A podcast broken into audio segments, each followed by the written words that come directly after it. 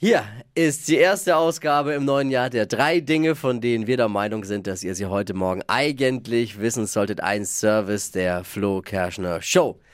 Legen wir los mit äh, RTL. Die haben jetzt die diesjährigen Kandidaten von Let's Dance bekannt gegeben. Oh. Wobei man sagen muss, in dem Jahr sind hauptsächlich die Verwandten von irgendwelchen Promis dabei.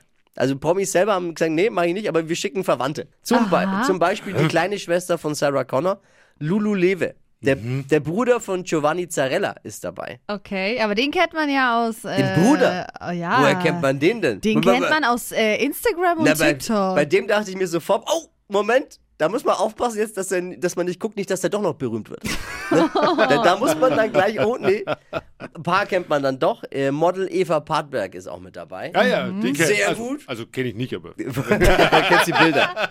Sehr gut, habe ich mir gedacht. Im Gegensatz zu Heidi Klum kommt die selbst und schickt nicht irgendwelche Töchter. Ne?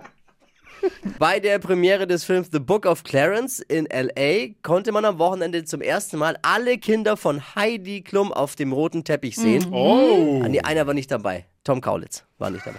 Oh Mann. Das war der erste Ach, offizielle komm. gemeinsame Auftritt von Leni, Henry, Joanne und Lou. Bisher kannte man nur die Gesichter von Leni und Henry, weil die schon volljährig sind. Das machen die bei den Klums so. Gut, Ja, okay. von Leni kannte man schon einiges mehr als das Gesicht, aber anderes Thema. Die Designerin Sarah Kern ist eine der Dschungelcamp-Kandidatinnen 2024 und jetzt hat sie verraten, warum sie sich auf Ich bin ein Star, holt mich hier raus eingelassen hat. Ich war entsetzt, als ich es gehört habe, dass es bei ihr in erster Linie ums Geld geht. Komisch. Das waren sie. Die drei Dinge, von denen wir der Meinung sind, dass ihr sie heute Morgen eigentlich wissen solltet. Ein Service der Flo Kerschner Show. Auch im neuen Jahr. Ready für einen Montag? Yes.